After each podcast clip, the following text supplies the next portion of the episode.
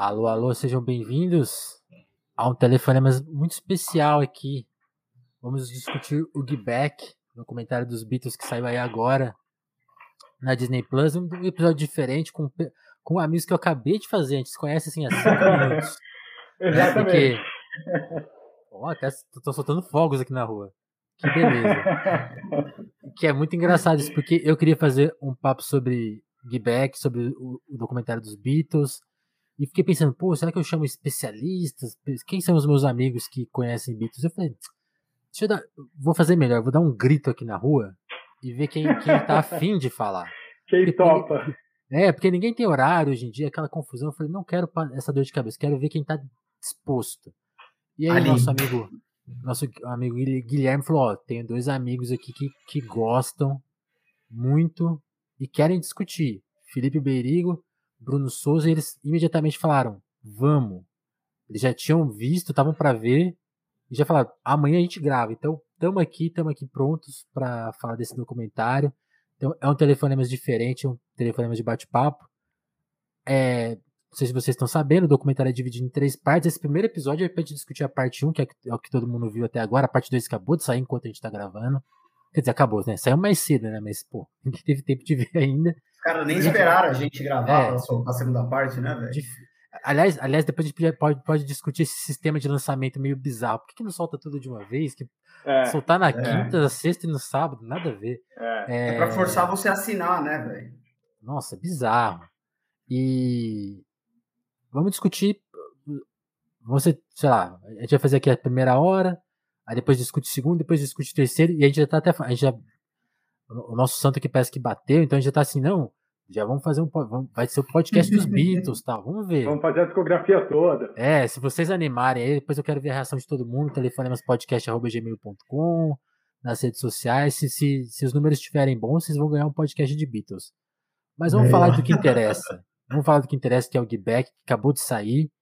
Mas antes, eu quero, como a gente acabou de se conhecer, eu preciso perguntar pro Felipe e pro Bruno o que, que, é o que, que é Beatles na vida de cada um aí? Contem vocês assim um breve resumo pra gente começar a conhecer vocês também. O pessoal que já me conhece um pouco, então eu também vou falar, mas é a vez de vocês. Quem quer começar? Vai lá, Bey, começa você. Bom, é... boa tarde para quem está assistindo a gente. Eu sou Felipe.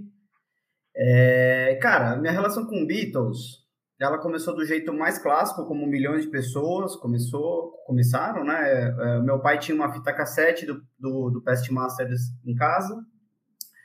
E, enfim, eu comecei a ouvir. Mas o motivo que me levou a ouvir aquilo não, foi, não foram os Beatles, foram, foi um filme do Kiss.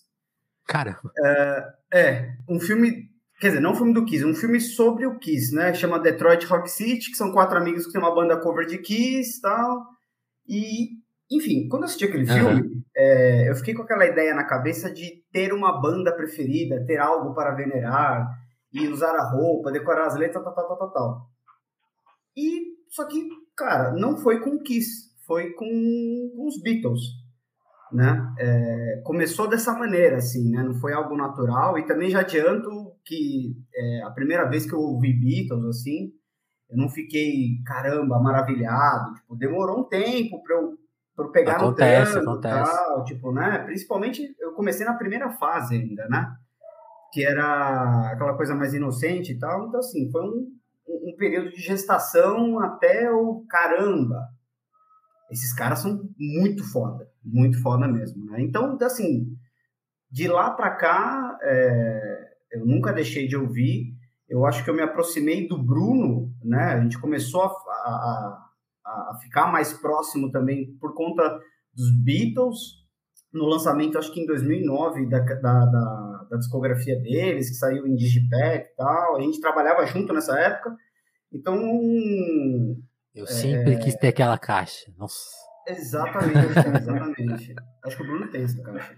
Ó, oh, é. É. Tá rico, tá rico. E, então, assim, resumidamente foi isso, cara. Foi assim, né, eu, eu, eu, gosto de traçar bons momentos e maus momentos da minha vida e os Beatles presentes ali, sempre. Sempre, de alguma forma. Então, resumidamente foi isso. Fili... Bruno? Tô, ainda tô misturando os nomes. É, cara, a minha, antes de mais tarde, antes de mais tarde, antes de mais nada, boa tarde para todo mundo que está acompanhando a gente.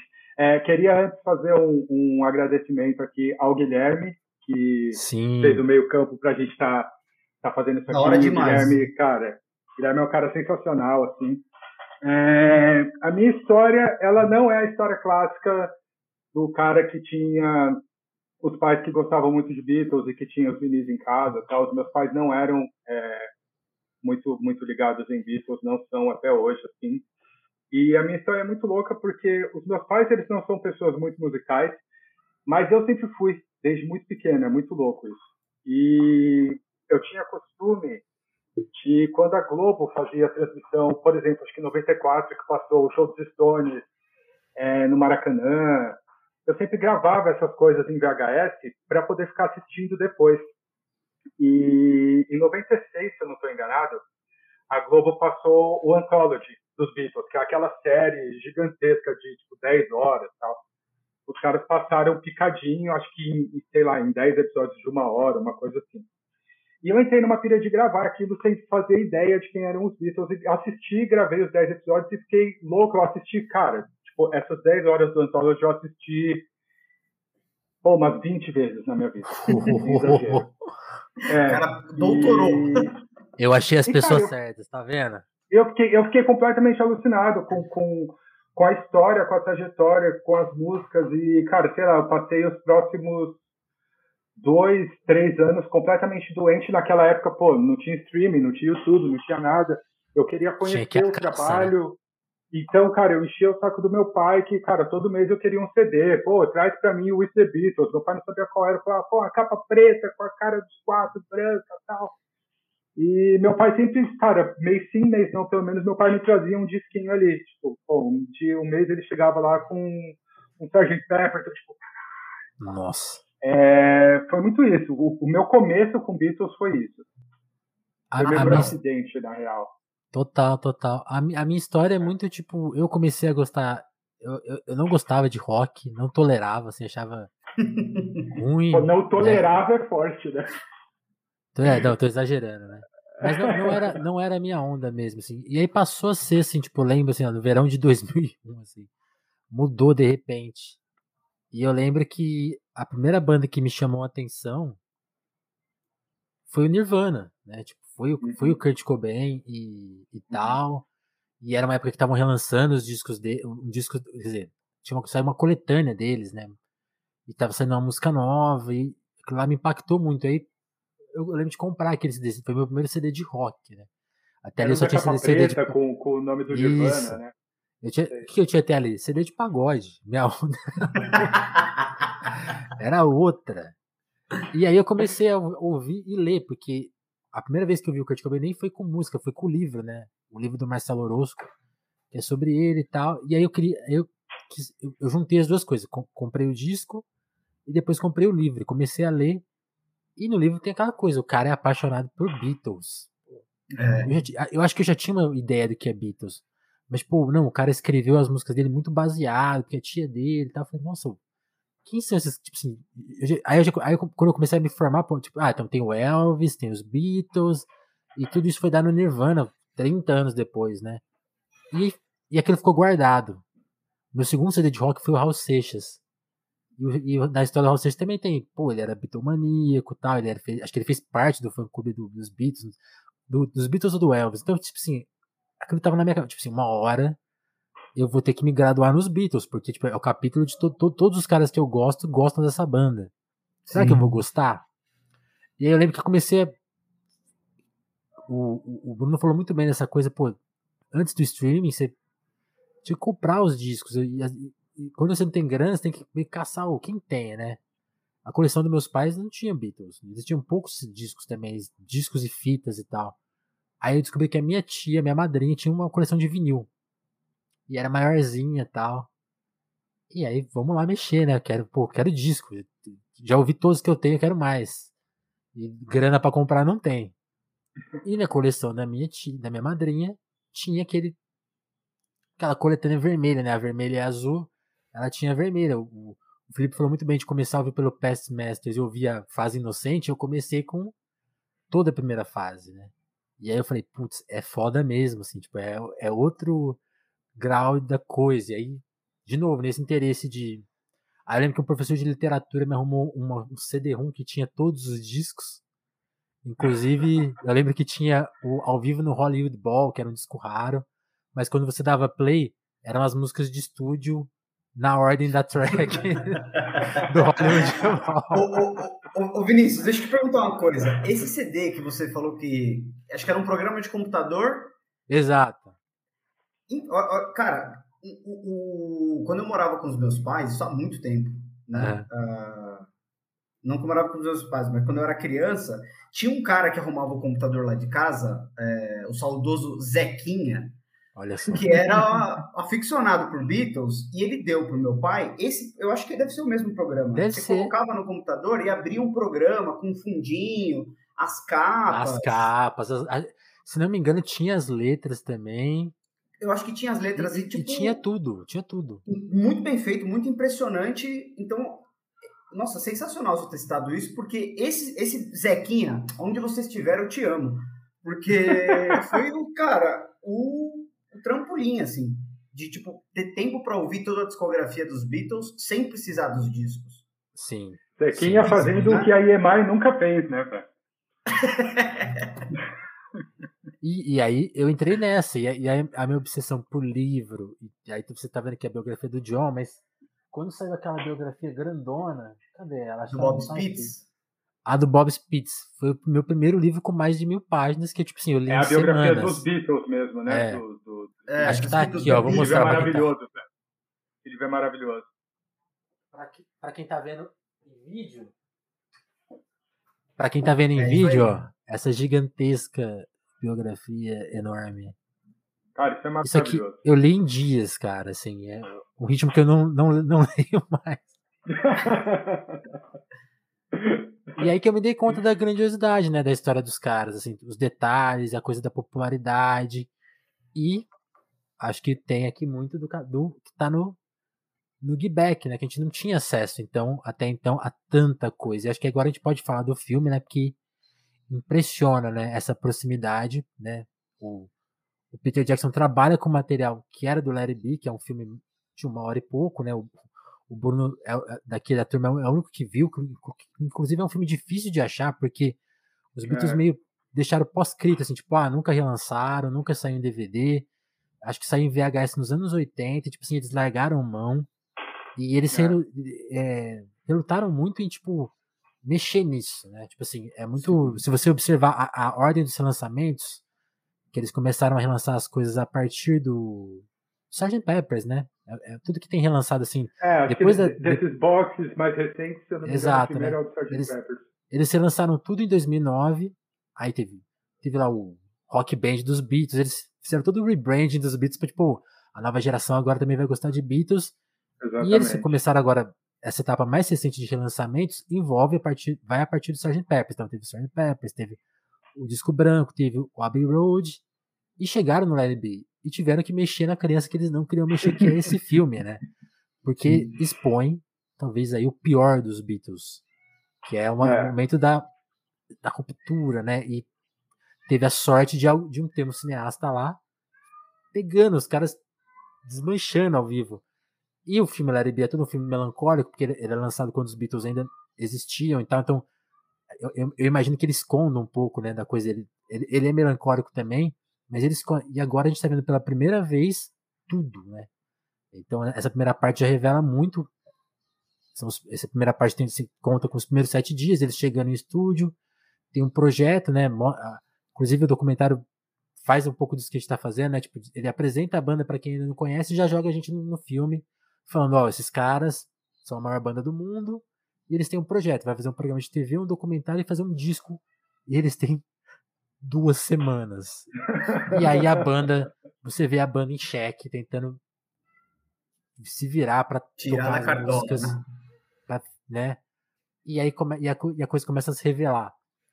Caras, o que, que vocês acham? Assim, impressões, vamos começar pelas impressões gerais. Assim, vocês tá, tá no que vocês esperavam? Essa, essa coisa de, do Jackson de pôr a ordem cronológica mesmo, tipo, é- tem uma vibe meio de reality show, né? Embora, não, assim, eu acho assim, se deixasse, ele colocava 60 horas que tem disponível e a gente via tudo. Mas ele Sim. editou, ele, ele, ele editou o desnecessário, colocou meio que tudo. E, e sim, antes de começar, vale só mais um corte que assim. Por ter esse recorte melancólico, o Jackson fez uma brincadeira na pandemia que ele fez um corte só com os trechos bons. Tem isso no YouTube, para quem não viu, que é tipo uns 8 minutos só de momentos alegres. O filme faz um recorte que eu senti. Tem lá os momentos alegres, mas ele também. Ele tenta. É o que eu tô sentindo assim pela primeira parte.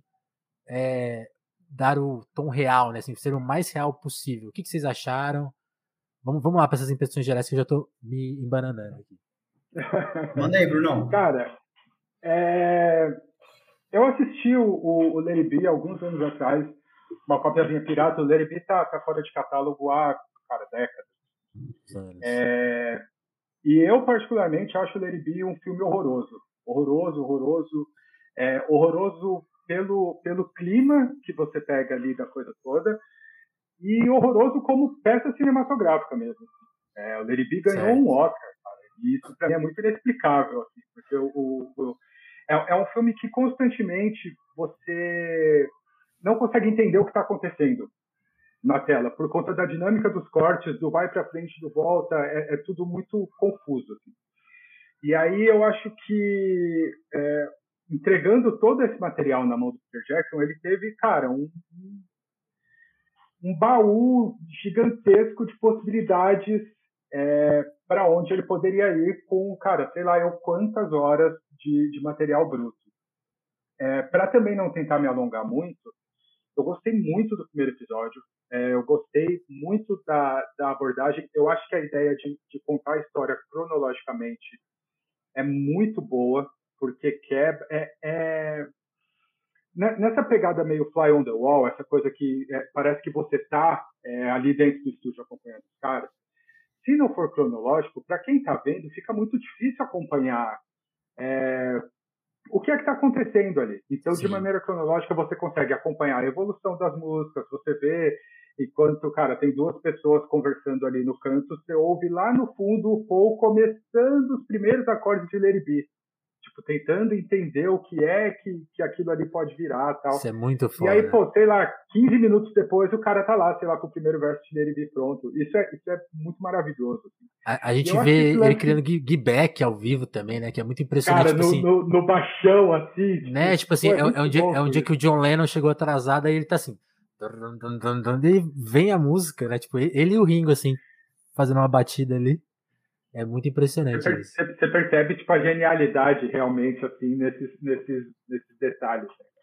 E eu acho que esse, esse, lance que você falou é muito verdade, de que é um, você fica com uma visão é, um pouco melancólica do, do, do que está acontecendo ali, mas eu acho que isso, independente de ser, cara, na visão do, do Michael Lipton que é quem dirigiu o Larry B, uhum. ou na visão do Peter Jackson, é, eu acho que isso vai além, porque era um ambiente melancólico.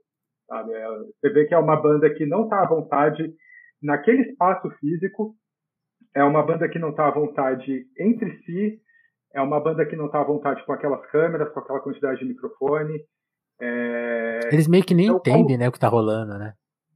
Pô, como foi muito difícil, eu imagino, e, e, o primeiro episódio deixa isso mais claro, como foi muito difícil para eles se adequarem àquela nova rotina de repente ali, esse, esse gostinho agridoce ele acaba passando para quem está assistindo, né?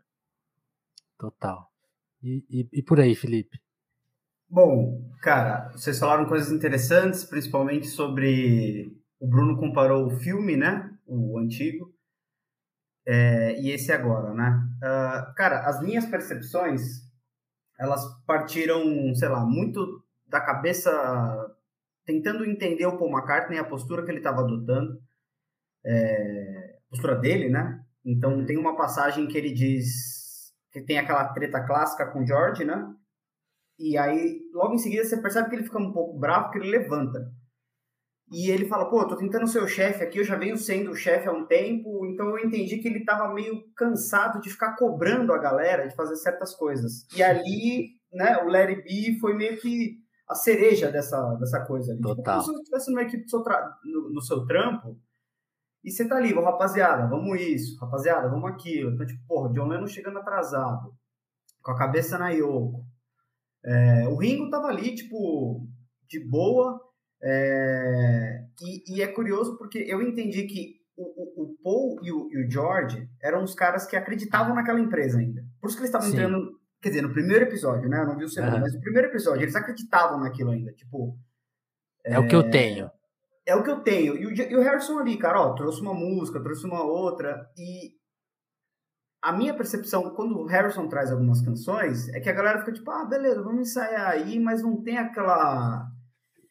Sabe aquele tesão de tipo, cara, o Bruno falou cara, o Paul, Get Back, né? O Paul McCartney fica entediado automaticamente. Ele, automaticamente. Eu, eu, eu não sei se é o corte do Jackson, mas assim, é impressionante. Tipo, assim, eles estão tocando as músicas do Lennon e do McCartney, aí eles estão, pá, uma energia. Aí, aí o Harrison, então, tem essa aqui. Aí os caras, tipo assim, entram num. Ah, é. Fica, ele, ele, fica, ele fica burocrático na hora, assim. E, e o John Lennon sempre meio superior, tipo, pô, legal, assim. Legal. Pô, mas legal. Mas... E, e, cara, eu acho que a grande uh, narrativa disso tudo é que um, vocês falaram, né, eu concordo, que o Larry, a fase Larry B é uma coisa muito melancólica, muito triste, porque está próximo do fim. Uhum. Mas também é um momento que caíram todas as máscaras ali de tipo Cara, é a maior banda do mundo, quatro camisa 10 no mesmo lugar.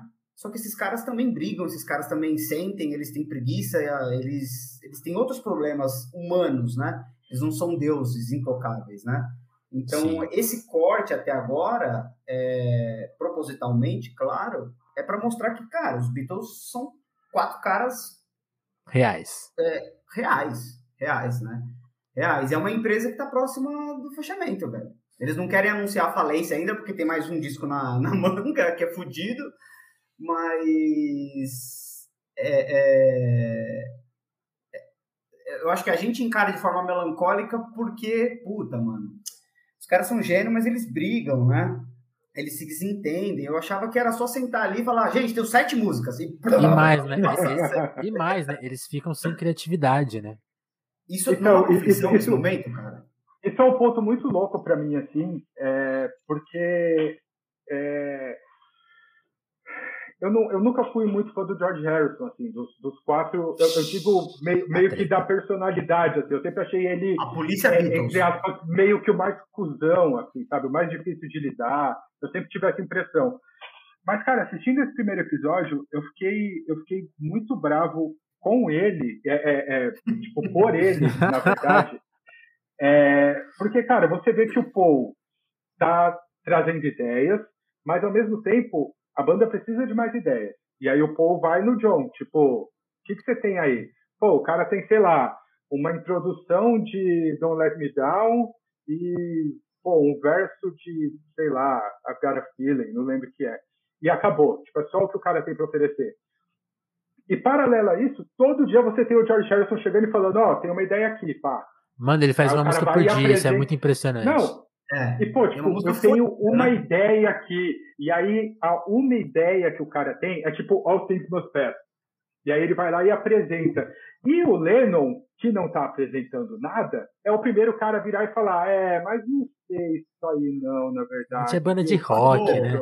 Ô, parceiro, me ajuda, né, mano? Isso, Porra, isso, isso é muito impressionante. É. O dia que o cara fica puto, bate a porta e vai embora, fica todo mundo. Ah, George Harrison foi embora. Tipo, porra, velho. O cara tá todo dia trazendo um, um. Porra, pensei aqui Isso. animais, né? O cara chega no dia seguinte, foi o Blue. O cara chega no dia seguinte, é o Things dos Pets. E a galera sempre, tipo, é, é, é. Na volta a mamãe compra, sabe? Muito, é isso, é muito porra, isso. Velho. É muito isso. Porque eu, eu acho que talvez. Eu, tô, eu fico pensando muito assim nesse filme. Ele é um filme que talvez apresente a banda para muita gente, né? Eu, eu, sempre fico pensando nisso, mas ele é, ele é o filme zero ideal para quem nunca conheceu os Beatles, porque ele é, é talvez ele seja o melhor. Tem, tem, uma coisa assim, ele é muito bonito, né? Porque é aquela imagem em alta qualidade, é, tá, tá muito disponível, né? Porque, por exemplo, o Anthology hoje, hoje tá escondido, o próprio Flash original sumiu, os filmes, mesmo o Hard Day's Night, os filmes que são ficção e tal. Então, assim, que, que, que, que de melhor dos Beatles a gente tem hoje em streaming, que é a plataforma que todo mundo usa? É esse filme. E é engraçado que ele não é muito ideal, porque é isso, né? Tipo assim, você vê os caras. O pior deles, tipo, realmente o John Lennon. Você pensar que ele tinha. Né, naquela altura, 1969, o Imagine tá há alguns anos, né? O primeiro é. solo dele, o Imagine então ele já tinha ele, ele chega até a apresentar ali um, um rascunho de Jealous Guy e tal. E mas você vê que ele já tá também. escondendo o jogo, porque tipo assim, o cara tem duas ideias para um disco de 14 músicas, então, tipo assim, é. o Paul se vê na função de tipo, mano, eu vou ter que fazer tudo sozinho de novo, né? Porque eu acho que é a sensação que ele tinha ali, porque isso também vale destacar, é uma coisa que o, o Jackson eu não sei se é a narrativa correta, mas é a que ele vende pra gente no filme. Os Beatles vinham de uma série, isso também é apresentado no documentário, dos discos que eles gravaram juntos, e aí dos discos que, que eles gravaram separados. Então, a partir do Sgt. Peppers é como se a banda deixasse de tocar junto, né? O que aconteceu, aconteceu de fato, né? O Sgt. Peppers é muito do Paul já, né? E aí depois no, no, White Album é uma bagunça. Tipo assim, é, se você, eu acho que assim, dá, pra gente, lado, né? dá pra gente contar como um disco solo de cada um, porque eles não entraram em conflito no White Album. Eles não brigaram, né? Então, assim, agora são eles de novo tendo que se encarar e, e, e, todos se escondendo muito. E acho que o primeiro conflito do disco é isso, né? É o Harrison. Então, gente, vocês estão aí parados, só que eu tô aqui, ó. Cara, tem uma. Todo dia uma musiquinha nova. E tem uma passagem. a coisa não vai andando que eu achei muito foda que o Harrison falou, que eles estavam, acho que é no primeiro dia isso, que eles estão ali conversando do que vão fazer, é, e aí eles começam a falar do show, eles queriam gravar na Líbia, a, né? Posso só fazer uma pontuação, louco. Felipe? Lógico, lógico, e aí, claro. E aí, aí, eu quero tirar essa dúvida com o Bruno, porque tem um personagem nesse filme que não, não são os Beatles, que são os, os, os caras que, que, que personagem, né? Os, as pessoas que estão ao redor. Então tem o Mal Evans, tem o, o cara lá que é dono das músicas, tal, que é meio que um empresário. Ele aparece bem pouquinho até agora. Mas a gente vê o road dos Beatles pela primeira vez ali, o cara que fica anotando as letras, né? Enquanto eles vão uh -huh. falando as letras. É, tem, tem Glenn Jones, tem uma. Tem o Glenn Jones e tem. Acho que um personagem muito interessante é o Michael Lind Linders-Hogg, porque eu imagino que ele não apareça no Larry B original, mas aqui ele é um personagem porque ele tá, ele tá tentando vender essa ideia do show. Não, a gente tem que fazer na Arábia. Tipo assim, os caras meio. Mano, alguém é. cala a boca desse cara aí. Porque uhum. esse cara é muito mal. e ele tava toda hora. É. E o show, gente? Vai fazer, né? Que tal lá na, na Arábia e tal? E tipo, os caras, não, mano, vai. Vamos fazer não, um beleza. Vamos fazer, vamos fazer aqui mesmo, foda-se. É porque, porque é. pô, o cara, ele, ele, é o diretor de uma obra cinematográfica. Você vira pro diretor de uma obra cinematográfica, que é um lance, cara, extremamente visual, e você pergunta para ele, velho, você prefere gravar num anfiteatro lindo na Líbia, à beira do mar, ou você prefere gravar aqui nesse estúdio onde a gente Horroroso. tá Pô, é, é lógico que o cara quer, pô, ele tá pensando no filme dele, sabe? O cara quer só que aí entra mais uma vez a má vontade que você percebe em todo mundo da banda. Assim. É, eu acho que o, o, tirando o Paul, que ele realmente está muito dentro do, do projeto, e o Harrison tá ali 50-50, é, o Ringo não tem muito o que fazer, se você parar para reparar, pelo menos nesse primeiro episódio, porque as ideias não vêm. É, não, e, ele e, fica ali. E a gente entende muito a função dele, né? Ele é o cara que não fala um A. Ele é, toca. Exatamente. Ele, exatamente. Ele, em alguns momentos você vê ele pitacando em algum arranjo, tipo, aqui tem um break e tal, mas ele é, ele é silencioso, né? Impressionante você, isso. Nesse, nesse, primeiro episódio, inclusive, fica muito claro, eu não sei se essa sempre foi a dinâmica da banda, mas ao que parece sim, que ele, inclusive, ele não tem muito papel criativo nas próprias linhas de bateria, né, cara? É sempre o lance, tipo, o Paul vem com o riff de Back e já fala, Ringo, eu quero assim, ó. E aí, isso meio que funciona para todas as músicas. Então ele tá ali meio que para reproduzir a ideia que o compositor da música já teve para a batida da música dele. Então, nem tipo, muita liberdade criativa no próprio instrumento ele tem. E aí, para coroar toda essa má vontade, acho, acho que talvez a coisa que mais me deixou espantado mesmo, assim, foi a postura do Lennon, cara. Ele, ele tá uma pessoa, tipo, é, apática, completamente passiva. É, cara, ele tá ali, mas não tá. o cara chega todo dia atrasado. É, não toma banho. Cara, aquele momento eu, eu, eu achei. Tipo, Pelo menos ele faz a barba, né? Que a gente vê a barba dele mudando bastante ao longo do é. Cara, eu fiquei muito puto no momento que o, que o Harrison tá mais uma vez tentando apresentar I'm Mine. E, e aí o Ringo e o Paul estão ali meio que acompanhando ele. O Lennon já tinha meio que dado uma desmerecida em I'm Mine antes. E aí, enquanto o Harrison tá ali mais uma vez tentando apresentar a música, ele tira a Yoko pra ficar, mano, dançando valsa no estúdio meio que, tipo, entre aspas, tirando um barato. Ah, velho, pô, me respeita, você não tá trazendo nada pro projeto. Pô, por favor, mano. Eles só ficam se olhando assim, assim, tipo, o cara vai tirar uma onda da nossa cara mesmo. Pra quem tem vai, frente, vai, vai, lá, Felipe, que você, tá, você tinha um ponto, a gente te cortou. Não, não, não tem problema, é verdade, não, cara. É, é o, dois momentos, só o que eu ia falar antes é que tem uma passagem que o, o, o eles estão falando de tocar na Líbia e tal, e o Harrison fala assim: é, precisa ver isso aí, né? Porque o dinheiro do Magical Mystery Tour a gente não recuperou ainda. Caralho, maluco! Leva essa, leva essa do Taxman, né?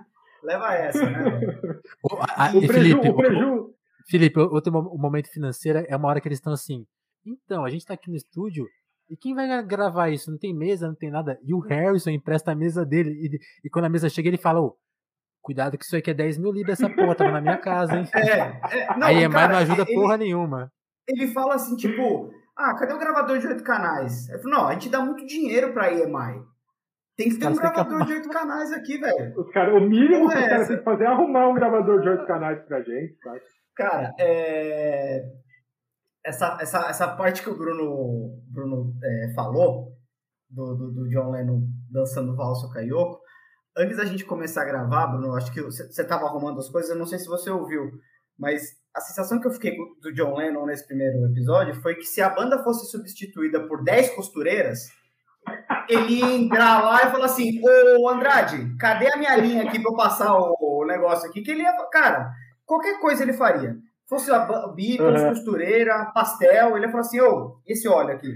Porque, velho. Ele já não tava tipo, mais ali, né, cara? É cara, ele. O, o Vinícius levantou uma coisa que eu fiquei pensando que é, ele falou, pô, o documentário abre com ele tocando uma versão uma proto-versão ali de Jealous Guy, e depois tá ele e o Paul tocando Games on Truth, né? E aí o Vinícius falou, pô, ele tá escondendo, né? Tipo... Ele já tinha eu... muita coisa boa na cabeça, né? Então, mas, cara, você falou, eu fiquei... Eu achei interessante isso, porque é meio que uma provocação pro tipo, será que ele escondeu ou será que a, a, a, a parada foi barrada? Ou, tipo, será que ele também não acreditava tanto? Cara, assim, Jealous Guy... Assim, quando você abre o documentário uhum. e tá tocando, tirando a letra, mas assim, ela, a estrutura tá pronta, o tá chassi tá da música, né? Tá lá. Total. Tá, tá isso, lá, né? Isso é uma coisa que eu não sei se o documentário vai discutir, mas eu, eu também senti um pouco nesse primeiro episódio. Porque, por, por exemplo, quando, ele, quando o Paul faz Get Back, isso também é uma coisa que me impressionou muito, assim, o quanto eles cagavam pra letra, né? Porque, ah, pelo, menos no, pelo, menos no, processo do, do, do It Be, é todo coisa, coisa feita. Assim, o Harrison chega com coisas mais prontas, mas o Paul, cara, é tudo do zero. Ele pega uma palavra, vai por associação. O Lennon também.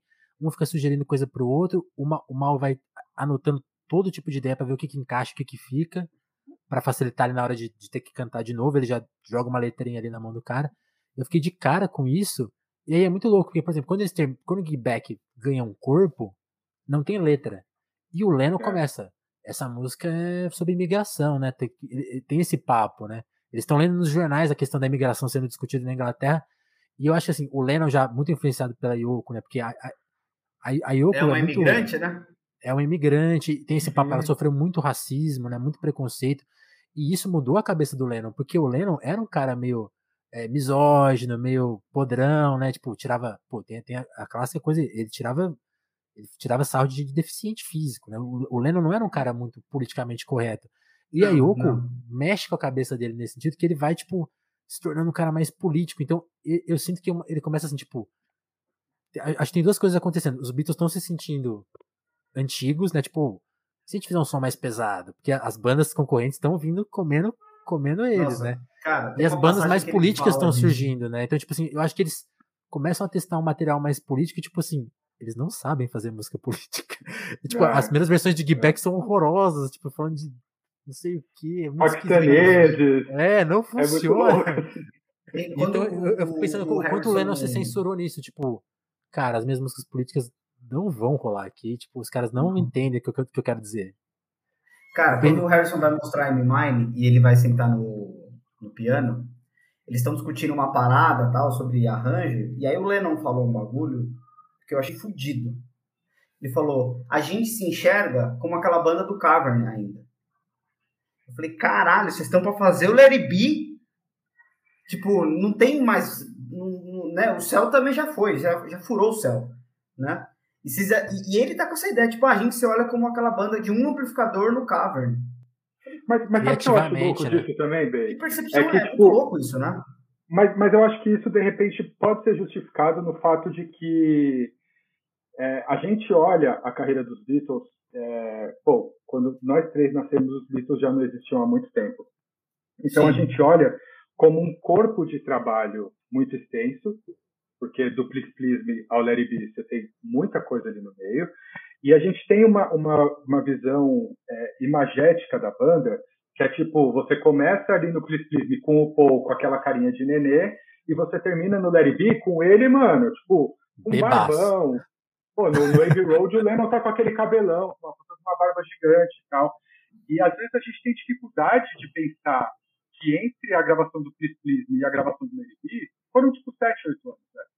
É pouco, sabe? é pouco. É, é, cara, 7, 8 anos hoje em dia é o período que qualquer banda grande de rock lança dois discos.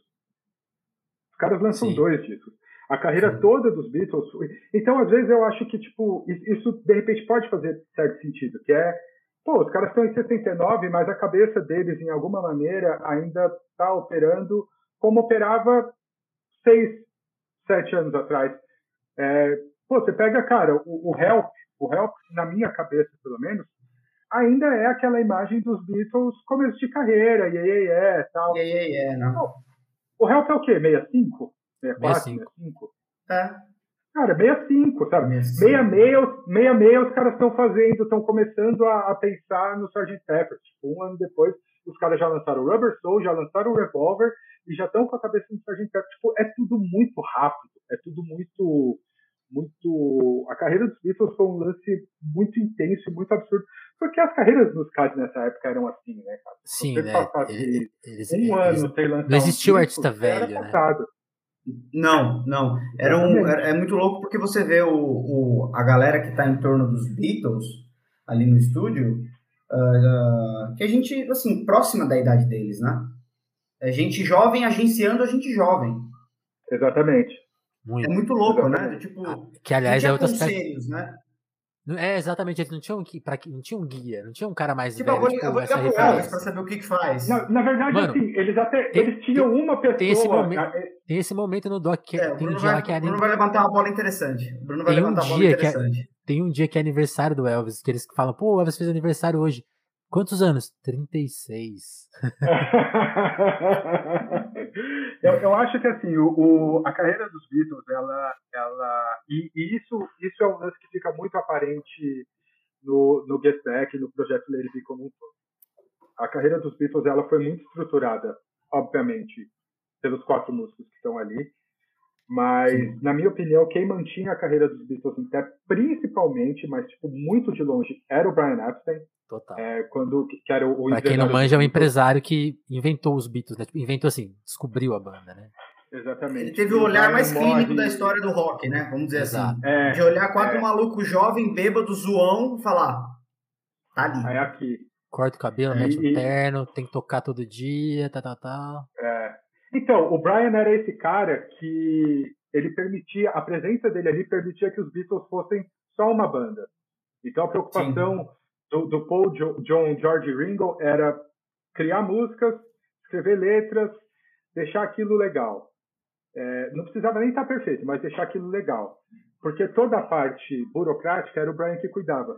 E quando aquelas músicas estavam legais, era a hora que entrava outra pessoa, que era o George Martin. O George Martin é produtor dos Beatles e praticamente toda a carreira dos Beatles, era um cara fundamental. E o George Martin não está no projeto Lady é, Então você não tem o Brian para cuidar da parte burocrática e você não tem o George Martin para guiar a parte musical. É, eu estava eu tava mais cedo conversando com um amigo que eu tenho em comum com, com o Rodrigo, que é o Danilo, e o Danilo me falou um negócio que faz muito sentido. É, tem um momento desse primeiro episódio do Get Back que o George Martin chega no estúdio. É, ele dá uma passada lá e tal. E se você reparar, nesse dia que o George Martin está lá, os caras trabalham como loucos. É o dia ah, que eles é mais produzem. O Bruno, você levantou uma cara, bola só a figura dele lá traz um, traz um é, é, meio que um tipo. É água na bunda. trabalhar. Tanto é que cara, uma coisa que eu queria muito ver, que infelizmente acredito que não exista, eram registros da gravação do projeto seguinte dos Beatles, que é o Abbey Road. Porque o que muito se diz é que a gravação do Abbey Road foi, tipo, correu às mil maravilhas, foi um negócio lindo, todo mundo trazia muita ideia, foi, tipo, cara, o clima era maravilhoso, porque os caras estavam de volta no estúdio deles, é, que era, tipo, a casa deles, com o produtor deles. Eu acho que isso, tipo, para eles Bruno. fez toda a diferença e é um ponto que atrapalha muito no, no, no Larry. Total. Você levantou uma bola interessante, mano, porque a figura do Brian e a figura do George Martin é meio que o. Vamos dizer assim, vou resumir na palavra não. Total. Saca? É. Tipo, é. o Beatles falava assim: os Beatles falavam, ah, Brian, quero fazer tal coisa. Não, não vai fazer isso porque tem show, uhum. blá, blá, blá. George, se a gente colocar um mamute aqui dentro, não, não vai rolar mamute. E, mano, à medida que a banda foi crescendo, carta branca, né? Pra tudo. É, essa bola que o Bruno levantou é interessante porque nesse momento que a gente está assistindo, não tem Brian mais, porque faleceu, e não tem George. Então, tipo, é só sinal verde. E parece que só o sinal verde tá dando. Mais atrapalha do que, que ajuda. É, a única coisa que tá ali fermentando os Beatles é o prazo. Sim. É o prazo. Que, tipo, ah. Que é um prazo meio real, né? É, é. Duas semanas, mano. Você é louco. Totalmente véio. bizarro. Duas semanas. E, não dá pra escrever um TCC em duas semanas, velho. E tem uma coisa que vocês mencionaram, agora, agora não lembro quem falou. A criação da Apple, né, dessa, dessa estrutura que os Beatles começaram a inventar, tipo, de, de ser a empresa que vai gerenciar eles, mas vai gerenciar outras coisas, e que, já, e que tem projetos mal sucedidos, como o, o Harrison lembra, tipo, não pagamos o nosso último filme. Ao mesmo tempo, tem o tal do Magic Alex, que é um figurão que eles armaram, que é um John trambiqueiro. John Lennon. E assim, tipo assim, é muito engraçado porque é, isso acontece no dia que o, que o George Martin tá. Eles começam a discutir equipamento, aí o Harrison, não, porque o Magic Alice, o Magic Alice está construindo o nosso estúdio. Mano, o Magic Alice não sabia fazer nada, era um trambiqueiro. Nem ligar a lâmpada o cara sabia, velho. E tava lá gastando não, e... dinheiro dos Beatles, assim, muito dinheiro à toa. Tanto que nessa hora é maravilhoso, porque, tipo assim, o Martin, o Martin alguém comenta. Eu acho melhor vocês não esperarem por ele, não. Faz com que tem aí que tá confiável. esse cara aí é um 7-1, mano. Então, assim, eles estão vendo assim, o dinheiro deles ir pro ralo, e é muito dinheiro. É então, muito dinheiro, porque não acaba, né, mano? Eu acho que assim, eles, aquilo ali fica na cabeça deles o dia inteiro, tipo, a gente tá tocando aqui, mas aquela. E aquela empresa lá, mano? Aquilo lá tá dando tudo errado. Ô, Vinícius. Não, eu, o, Beatles o criaram a Apple. É muito louco. É, não, pode falar, Bê, pode falar, pode falar. Não, rapidinho. Os Beatles criaram a Apple para ser um, vamos dizer assim, um hub cultural. Isso. Só que eles mesmos agenciavam. Não tinha tipo, ah, contratei um diretor, contratei um diretor artístico, um contador, um financeiro, era um, um Era uma coisa hippie, né? Era tipo, ah, a gente vai fazer isso pra gente mesmo trabalhar, pra gente mesmo e, e ter mais demanda e. Enfim, muito dinheiro é igual a tudo isso aí. vai, Bruno. A gente tá com pouca dor de cabeça, vamos criar mais. É, a gente tá com pouco problema. Ah, Vamos ver se a gente consegue aparecer com mais problema aqui. O dinheiro do último filme nem voltou, investimento. Vai demorar sei lá quanto tempo, então faz mais uma coisa aí. Eu lembro que eu, foi, foi, engraçado você falar que o Magic Alex ele não, não sabia nem trocar uma lâmpada. Que eu lembro que eu li uns tempos atrás em algum lugar que o grande projeto do Magic Alex até então, até aquele momento, era criar um sol artificial em Londres. É, eu não sei como desenvolver isso melhor. Tipo, o grande projeto do cara era criar um sol artificial em Londres. É, é com esse tipo de gente que, que os Beatles estavam se metendo. E aí, suga, né? É, eu, eu acho que aí é, também tem, tem uma outra questão que é muito importante, é, que pelo menos esse primeiro episódio esclareceu na minha cabeça. Dois pontos, na verdade. Boa. O primeiro é que, na minha opinião, ele, ele bate o martelo numa questão que o Paul sempre falou e que muita gente ficava meio com o pé atrás, que é o fato de que, cara, era ele que estava afim ali. O resto tava tipo, ai, pô, não, não sei, pá. e era ele que estava, e isso fica, é a coisa que fica mais clara nesse primeiro episódio, é isso, tipo, o Paul quer que, que o projeto vá pra frente, o resto da, da banda tá tipo, ah, pô, se for, foi, se não for, beleza. E uma outra questão que eu acho que pelo menos esse primeiro episódio é, deixou claro na minha cabeça é, cara, o quanto a Yoko ela não tem absolutamente nada a ver com o fim dos Beatles. É, não, a, a, a, aquela coisa, pontuada. Aquela coisa da figura dela, vestida de preto, descabelada, do lado do John o tempo todo, grudada, pode até ser um incômodo para quem toca com o cara e que está acostumado há sete anos sentar os quatro e, pô, vamos de repente ter uma quinta pessoa fixa ali. Mas é, o comecinho do episódio, logo no comecinho do episódio, uma das primeiras coisas que aparecem é um Hare Krishna sentado no canto do estúdio. Amigo de George de Harrison. de Lotus, olhando né, fixamente para a banda, trazido pelo George Harrison, sabe? Tipo, é... E eles tiram então, uma onda, né, John? Alguém conhece esse cara aí? Pô, e aí tem um dado momento que são dois, tipo, aparece um outro Hare Krishna do lado dele, os dois sentados no canto do estúdio. Então acho que isso tira um pouco essa mística que se formou, de que, porra, a Yoko chegou lá, quebrou a magia que rolava entre os caras, ela era, tipo, a quinta pessoa atrapalhando o rolê. Cara, tinha, tipo, inúmeras pessoas ali, assim, atrapalhando o rolê. E pelo menos nesse primeiro episódio, eu não vejo ela atrapalhar o rolê em momento nenhum. Tipo, ela, é uma ela não fala um ar. Ela não fala um ar. Ela tá ali costurando. Tem vários momentos. É, é, é, tipo, a, a, gente vai chegar nessa parte. O, o, momento que ela fala é importante. Porque ela vai, ela vai falar, mas tem um spoiler aí que a gente não tocou ainda. Cara, ela vai falar. Uma última costurada rápida. É. é, eu quero ver como é que vai terminar o terceiro, mas assim, a gente tá vendo no primeiro episódio uma maçaroca, né? Exato de músicas. E é, eu sei que o Bruno não gosta do Phil Spector, mas eu queria dizer que ele foi um guerreiro, mano. Porque é, o que ele fez. É, é, é, o que ele fez, assim, quando você ouve o Larry B hoje ali e tal. É, mesmo o Larry B Naked, né? mas assim, quando você ouve o Larry B, hoje, eu tive essa sensação ontem quando eu terminei. Eu falei, caralho, o Phil Spector, mano, guerreiro da mesa do som ali, pô. É, Porque, mano... foi, foi, um, foi, foi um senhor trabalho pegar aquele material Nossa, todo e conseguir é transformar aquilo num disco. Mas esse talvez, pelo menos na minha opinião, seja o grande problema do Larry B. Porque o Larry B, ele não é um, na minha opinião, ele não é um álbum.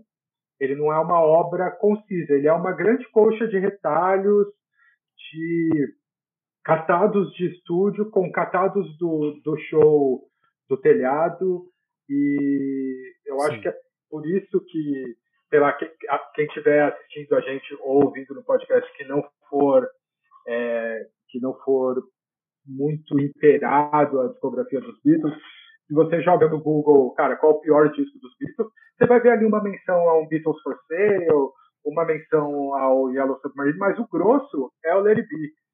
E, cara, acho que talvez eu concorde, assim.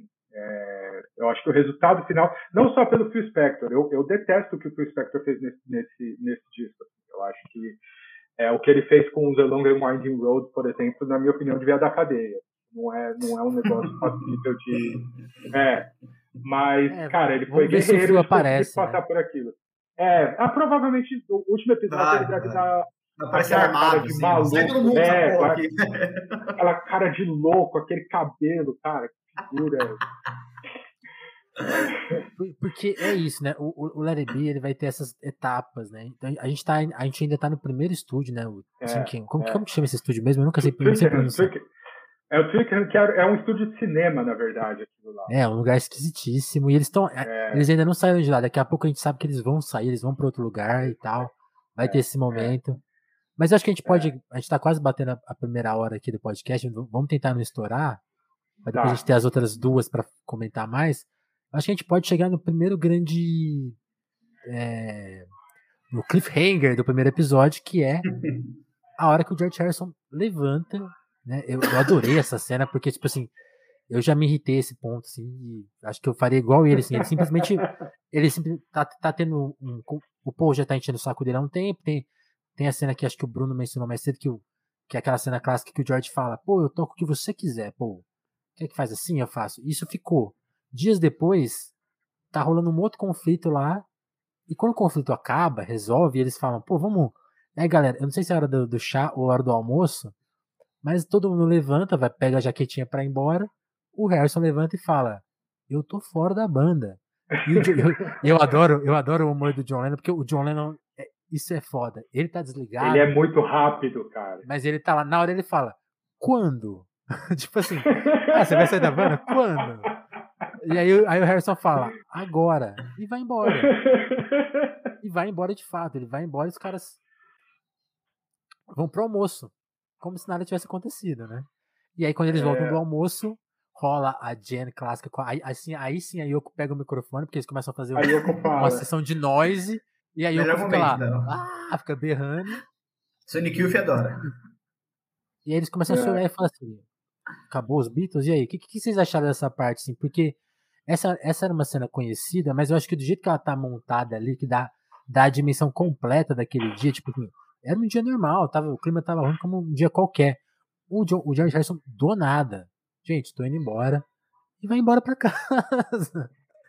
Ô, Vinícius, Nem bate o é, ponto, né? Teve, não bate teve... o ponto, porque a tarde tem trampo. Isso que eu acho mais louco. Eles encararam é. uma tarde assim. E aí? E trabalharam mas naquela tarde. Assim, gritar, né, velho? De zoeira, mas trabalharam. É, tem, tem uma coisa que, que o Berigo e eu a gente esqueceu de, de, de falar, que é a gente teve uma banda juntos. Olha. Era Berigo, eu boa, e, boa, boa, e um, boa, um amigo nosso. De, eu falei que tinha revelação, não era o spoiler do Harrison, não. Era os caras têm uma banda, não. tinha. Éramos, éramos nós dois e um grande amigo nosso, que é o Igor. É, a gente, cara, teve essa banda, sei lá, por uns 7, 8 anos, e essa banda acabou agora, há uns 20 dias, um mês. Por aí, Brunão, por aí, mano, por aí. É, para tirar qualquer dúvida, não era uma banda grande como os Beatles, era um, era um, pouco, um pouco mais. Era uma banda pequena como os Stones, assim, vai. É, exatamente. Mas, cara, é, essa experiência, acho que, acho que isso. A experiência de brigar com alguém dentro do estúdio por conta de uma música, por conta de um arranjo, por conta de. É, é muito louco, porque parece que dentro daquele ambiente tudo fica muito macro, sabe? Tudo fica. É tudo muito. Quando você fica bravo, você fica muito bravo, você quer tipo, decepar a cabeça da pessoa com o prato da bateria, sabe?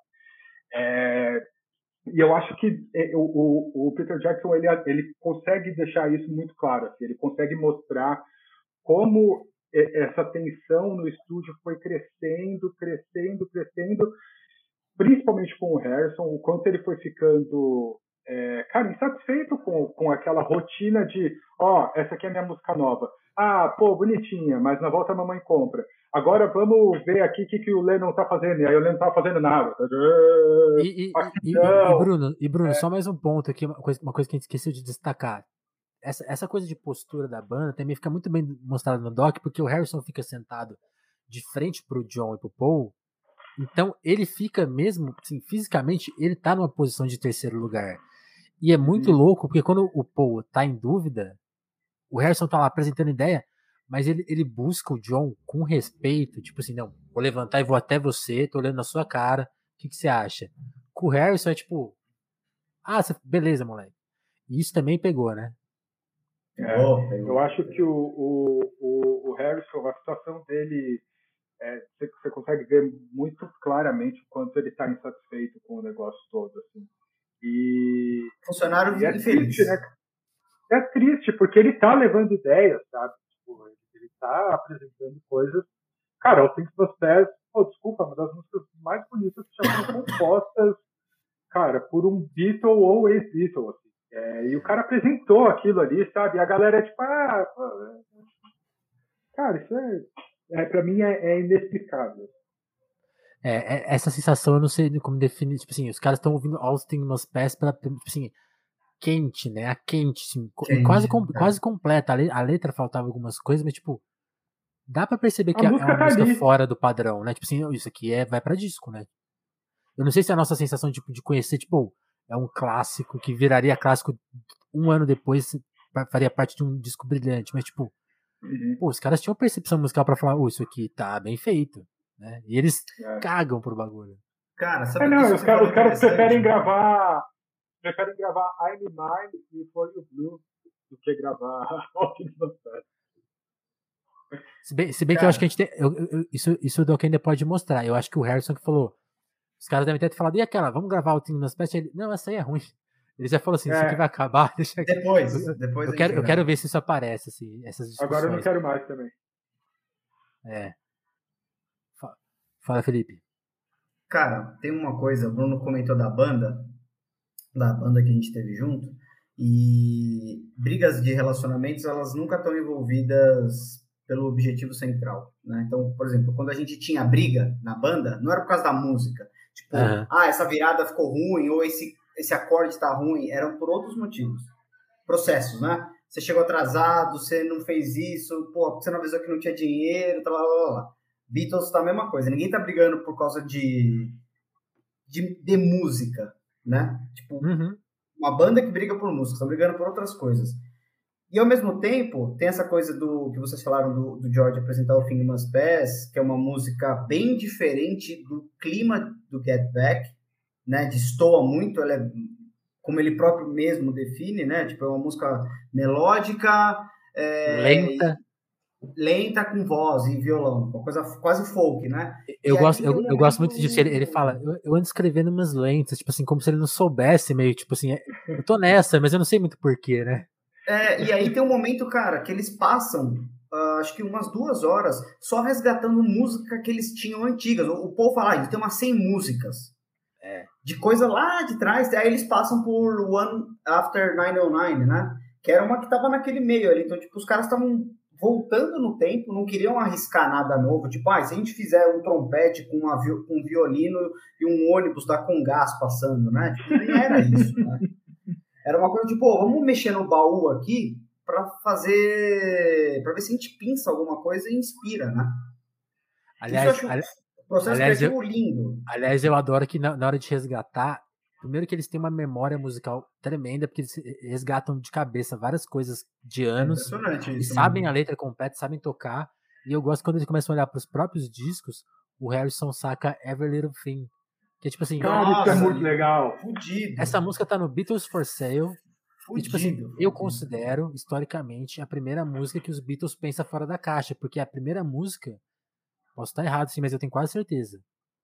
É a primeira música que tem um instrumento à parte de baixo, bateria, piano e guitarra, porque tem um tímpano tocado pelo Ringo.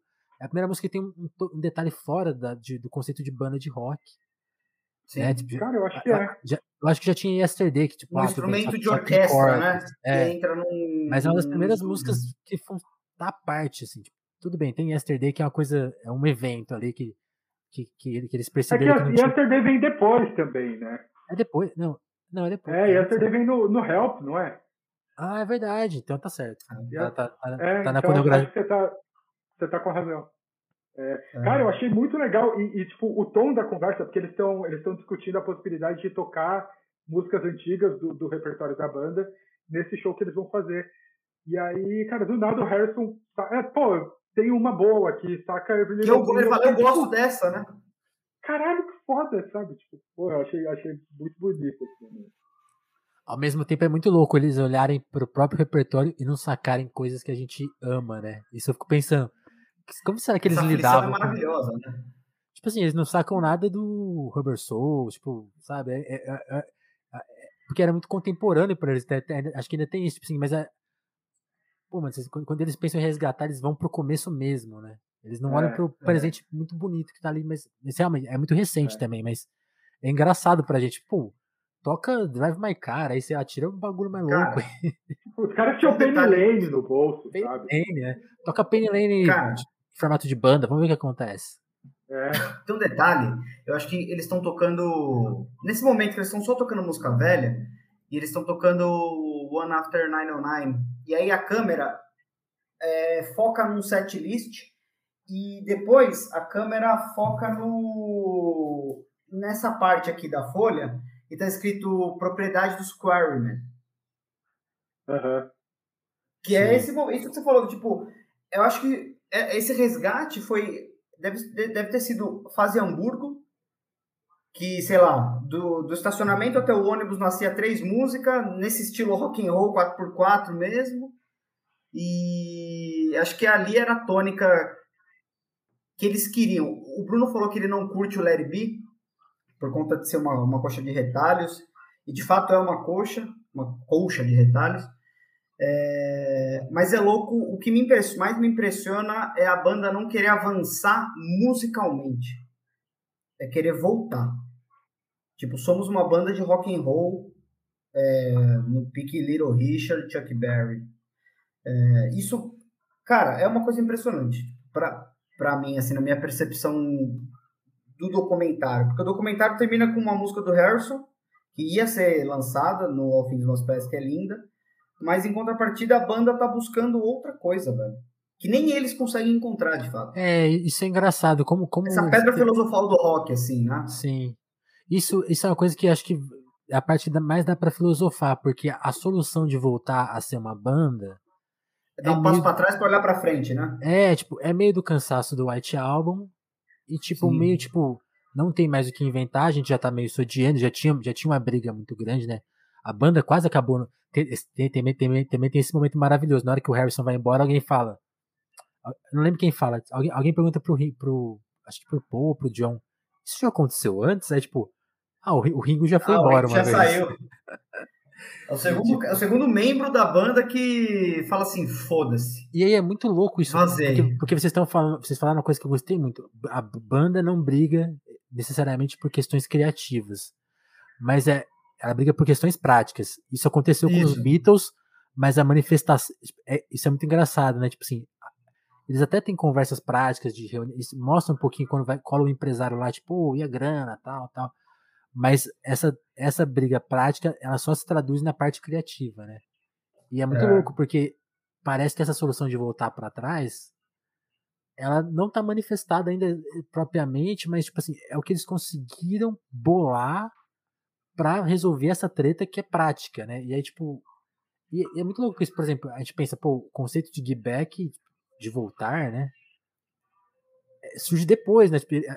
é. Pra você ver como eles estavam ativos e trabalhando com um certo mistério, tipo, com um nada, né? Que também era uma coisa você que compara o Larry B com o Abbey Road, a. Tipo, o Abbey Road sim é um disco musicalmente avançado, né? Sim. De, ele é mais complexo. E você compara os dois e fala, mano, que salto que foi esse, né? Tipo, é que aí, vocês queriam aí, aí eu também acho que que, que, que, pode ser um negócio meio. Eu acho que tem uma. É... Eu, eu, sempre acho que o Abbey Road tem a ver com o alívio acabou. Sabe, tipo. porque eu acho que no Larry Billy. Já, já eles, eles, que aquilo é o fim, né? Isso. No Larry Billy ainda, tipo assim, isso vai durar mais quantos anos? Né? Eu acho que quando, quando isso foi resolvido, eles falaram: agora vamos fazer lindo porque acabou. E aí eu, eu, eu, acho também que assim, os, os, Beatles eles avançavam a passos largos desde o Beatles for Sale, sabe? É, do Beatles for Sale para o Help é um avanço gigantesco, do Help para o Rubber Soul é, absurdo e assim por diante. Então acho que de repente chegou um momento que, cara, criativamente era aquilo assim, tipo no Sgt. Peppers os caras já tinham usado tudo, é, no, no, nas inéditas, nas, nas, músicas que tem ali no, na trilha do Magical Mystery Tour, os caras tinham feito tudo. O White Album tem tudo. O é, que, que a gente vai fazer mais, sabe? Tipo, a gente vai gravar uma música na Lua agora? Pô, não, velho, vamos voltar para o que a gente fazia lá no começo. Eu consigo, eu consigo entender essa linha de raciocínio. Sim, tipo, sim.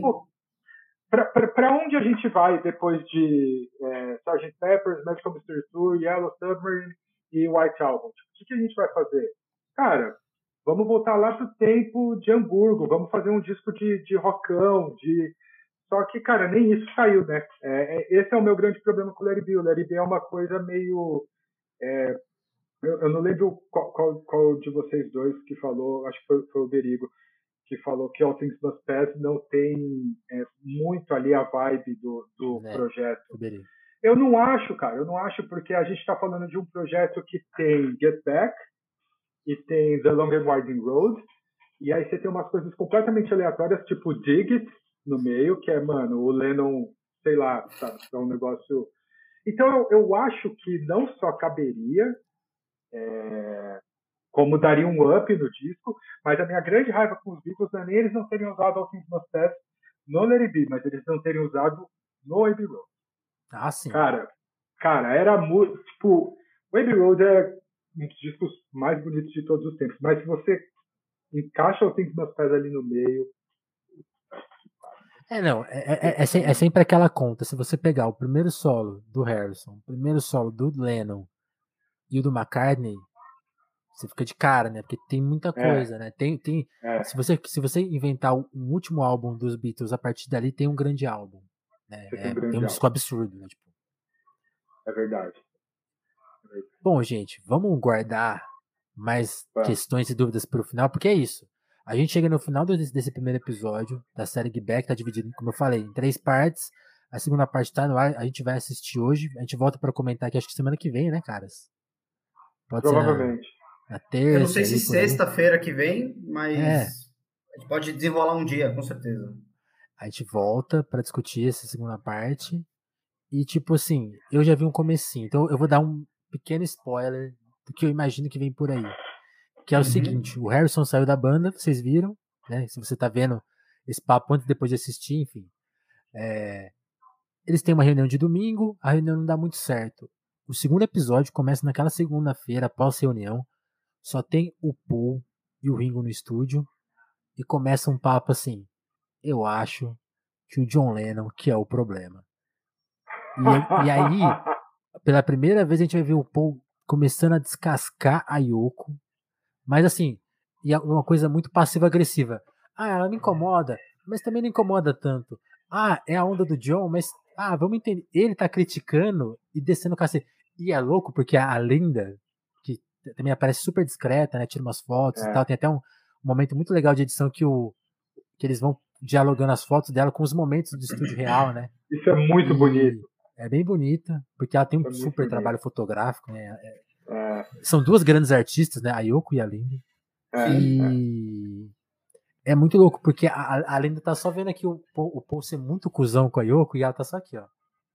De olho dele. E assim, eu não sei qual que vai ser a tônica, porque eu parei por aí porque a gente já tinha que gravar. Mas eu acho que assim, serão as próximas duas horas e meia de documentário serão muito interessantes, porque eu acho que a coisa vai mudar. A gente sabe que o Harrison vai voltar, Sim. mas eu quero ver agora porque sinto que John Lennon passará a ser um problema. É, é. Ele já, já, nesse primeiro episódio ele já é, né, cara? Mas eu também mas sinto não... que o negócio pode, pode azedar um mas pouco ele, mais. Ele, ele, ele ainda não. Que aliás é uma coisa que sim, a gente discutiu, mas é muito louco, né? A gente pensar que o Lennon é o criador dos Beatles, fundador, é a força uhum. criativa, e ver ele. E, e justamente o único material que a gente tem mais profundo é ele apático, né? Isso é muito louco. Assim, é. a, gente, nunca vai ver ele. Até agora, né? Até agora ele tá é. apático, né? É. Não, eu, eu acho que tá, provavelmente ele vai continuar nessa. Assim, a gente nunca vai ver o Lennon criativo, porque não existe material dele criativo gravado dessa forma, né? Então fica essa é. frustração aí. É. é. o que eu disse, assim, eu queria muito um material parecido com isso das sessões do Abbey Road. Porque, cara, ia ser um. Ou de antes, né? Imagina as sessões do Revolver do Rubber Soul, né? É. Ou o próprio é. Sgt. Peppers também, que já, aí também, é. já era o Lennon também. Assim, hum. Você consegue pegar alguns, alguns, algumas, alguns flashes, não, assim, alguns, alguns bons trechos do Lennon sendo muito criativo ao longo da, da série Anthology, né? Que é, como você disse, assim, é, é um lance que está fora de catálogo, mas existe em DVD. E, cara, no, nos piores sites da internet aí você consegue encontrar com certeza. E essa sim é a minha grande dica para quem está entrando em Beatles agora. Assim. Deixem esse, é, esse é o começo. Né? Cara, é o Anthology, que é. O Anthology e, e esse livro do, do Bob Spitz que, que você mostrou aí, para mim são as duas grandes portas de entrada para quem quer conhecer os Beatles, além, obviamente, da obra dos Beatles, né? Os caras criaram. Sim, né? Vocês, vocês têm recomendações de portas de entrada? Eu sempre acho que as coletâneas são muito boas, assim, todas elas. A, do Past Masters, que é, é, é a visão do, a partir dos singles, mas mesmo a One e tipo o, o vermelho e, e, azul também, eu acho, eu sempre acho que passar uma geral é talvez até mais recomendável do que e, e disco a disco, porque cada disco a disco tem cada disco tem sua própria vibe e ela é muito particular. Quando você dá uma geral na banda, você fala, tá, depois eu vou mais fundo, né? Ou, você, ou vocês têm visões diferentes? Tipo, não, ah, não, começa pelo help e vai. Eu, eu acho que é Não, concordo plenamente contigo, porque se você, por exemplo, é, o, o, normal seria, normal de um fã de Beatles seria indicar para a pessoa começar ou pelo Abbey Road ou pelo Rubber Soul, é, que eu acho, cara, se for, se, se a gente for falar de não vai começar de mal. carreira dos Beatles, é. é. eu acho, se eu tivesse que indicar um, se alguém colocasse uma arma na minha cabeça e falasse, cara, você tem que indicar um disco de carreira dos Beatles para alguém começar. Eu indicaria o Rubber Soul. Só que eu acho isso muito perigoso porque você está indicando uma fase muito restrita criativa da banda, e de repente aquela pessoa que começa a ouvir o show, o material que realmente ela ia gostar é o material lá do comecinho da carreira, do Please Please do Mr. Beatles, ou o material lá do final. Então eu acho que a coletânea e o Beatles, os Beatles, eles, eles é, são uma banda com boas coletâneas, com ótimas coletâneas. Então eu Sim. acho que a One, por exemplo, eu acho que é uma ótima maneira de quem não conhece a, a discografia da banda entender se aquilo é para si ou não. Você ouve aquele disco e você vai entender se aquilo mexe contigo. Se você ouviu aquilo ali, você passou por é, Love Me Do, She Loves You, aí você foi, cara, para Drive My Car, aí você foi para Penny Lane, aí você passou por Something, por Come Together, e nada disso te mexeu, te tocou, é porque não é para você. é, é, isso. Alguma nota, alguma nota final, Felipe? Quer dizer, uma nota não, intermediária. É, né? Cara, eu comecei com uma coletânea nos Beatles e não, não, não, discordaria de nada do que vocês falaram. É, eu comecei com uma coletânea, então, tipo. Antes, antes, de, antes de finalizar esse papo e ficar na expectativa pro próximo episódio, só, eu só queria fazer mais um comentário. Eu fiquei muito de cara que tem uma, aquela hora que o Harrison puxa Mama You Been On My Mind, do Dylan. Porque é, é uma hora que o Lennon fica olhando pra ele assim.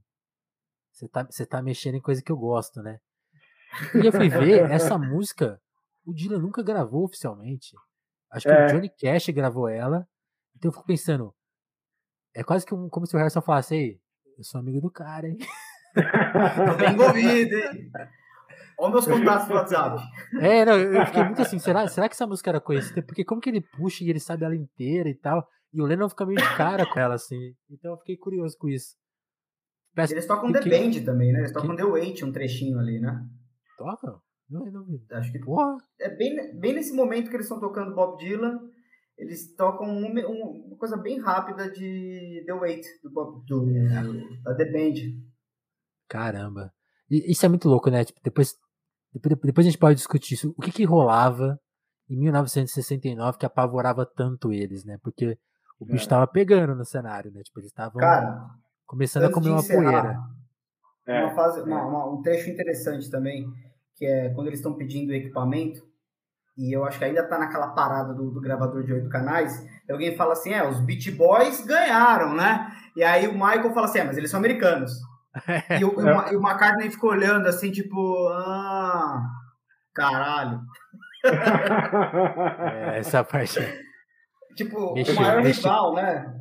Comercialmente, assim, os maiores rivais, né, cara? É tipo um momento. Esse, assim. não, esse humor, esse humor, assim, quem gosta do humor dos Beatles tá lá, assim, é, é bem é. fragmentado, né? Mas. E, curiosidade, né? Eles falando do, da Líbia como Arábia, chamando a União Soviética de Rússia, assim, eu fiquei. Eu gostei desses momentos, assim. O jeito que eles se veem como centro do mundo é muito curioso, né? Tipo assim, e é. uma hora alguém fala, mas você, tipo assim, o Michael Lindsay fica com esse papo, não, vocês são uma banda global. Aí eu adoro que o Ringo devolve. É, mas você sabe que o nosso global é, é os Estados Unidos e a Inglaterra, né? E tipo assim, o jeito que se vê o mundo é muito curioso, assim. Eu acho que é. tem, tem, até um politicamente incorreto ali que pode. que vale notar. A Disney não, não é. repara nisso, né? Ela, ela, só repara que é, eles fumam cigarros. O, o filme começa com. Falam palavrões, né? Eventualmente. É. Aliás, só para fazer uma última observação prática, é, eu não sei como, eu não sei onde, plataforma exatamente vocês assistiram, mas eu assisti no Disney Plus do PlayStation 4.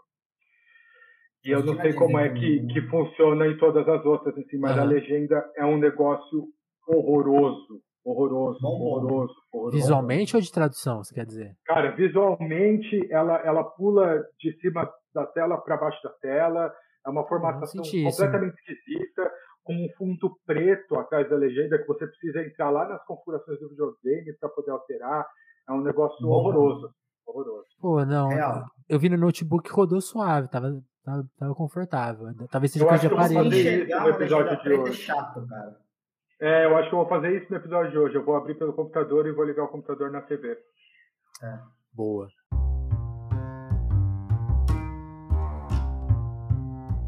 Caras, é então, muito é bom o nosso papo. Tô, vou ansioso para começar a ver aqui o segundo episódio e vamos marcar essa segunda parte então para breve. Eu imagino que todo mundo vai ver a parte 2 e 3 nesse fim de semana, porque é ansiedade, ah, né? Certeza. Mas semana que vem a gente se comporta, grava a parte 2 e depois uma, a parte 3, lógico, mas espero que quem ouviu tenha gostado. Vamos, vamos acompanhar aqui os, as reações. E é isso, caras. Valeu demais, hein? Valeu, muito obrigado pelo convite, mano. Foi muito legal. Obrigado. Isso. Obrigado, Guilherme, de novo, pela indicação. Brunão, da hora demais falar de Beatles com você, mano. Vinícius. Sempre. Sempre. Ó, Sim, ouça o Radiohead. Eu acho que isso vai virar podcast. Depois a gente vai fazer um podcast sobre Radiohead. Exatamente. Pô, eu topo também, hein? Eu topo também. Tem filme, né? Tem filme pra discutir. Tem filme do Radiohead? Disco. Tem, é o, o, o Meeting People is Easy. É, é mesmo? É, a, a turnê do OK Computer. Corrigir esse erro, então, essa falha aqui, eu não conheço. É, não, é, é, é. filmes bizarros também, né? De é, aqueles filmes artsy, não é, é, cara, aquelas paradas. Tipo, é bom, é legal estar tá em Mas eu acho, eu acho que a gente já arrumou uma encrenca boa o suficiente. já, já, já. Sem contar os outros que tem aqui, ó. Tem, tem o Lennon aqui atrás, ó, mas tem, tem um aqui, não vai dar pra ver esse. Mas é. Se a gente quiser comprar essa, tamo feito. É isso. Valeu, caras. Então até o episódio 2. Valeu, turma. É isso. Valeu. Se vocês gostaram é aí desse episódio de frente do telefonema, me contem que a gente. Acho que é um, é um bom caminho pra seguir. Assim. As entrevistas vão continuar, lógico, mas quem sabe é um novo programinha pra gente curtir e também curtir. Curtir Beatles é muito bom e também distrai a nossa cabeça, tira a gente um pouco do. esse foco de tensão aí do mundo. Acho que é por aí. Valeu, turma. Então até o próximo episódio. Valeu.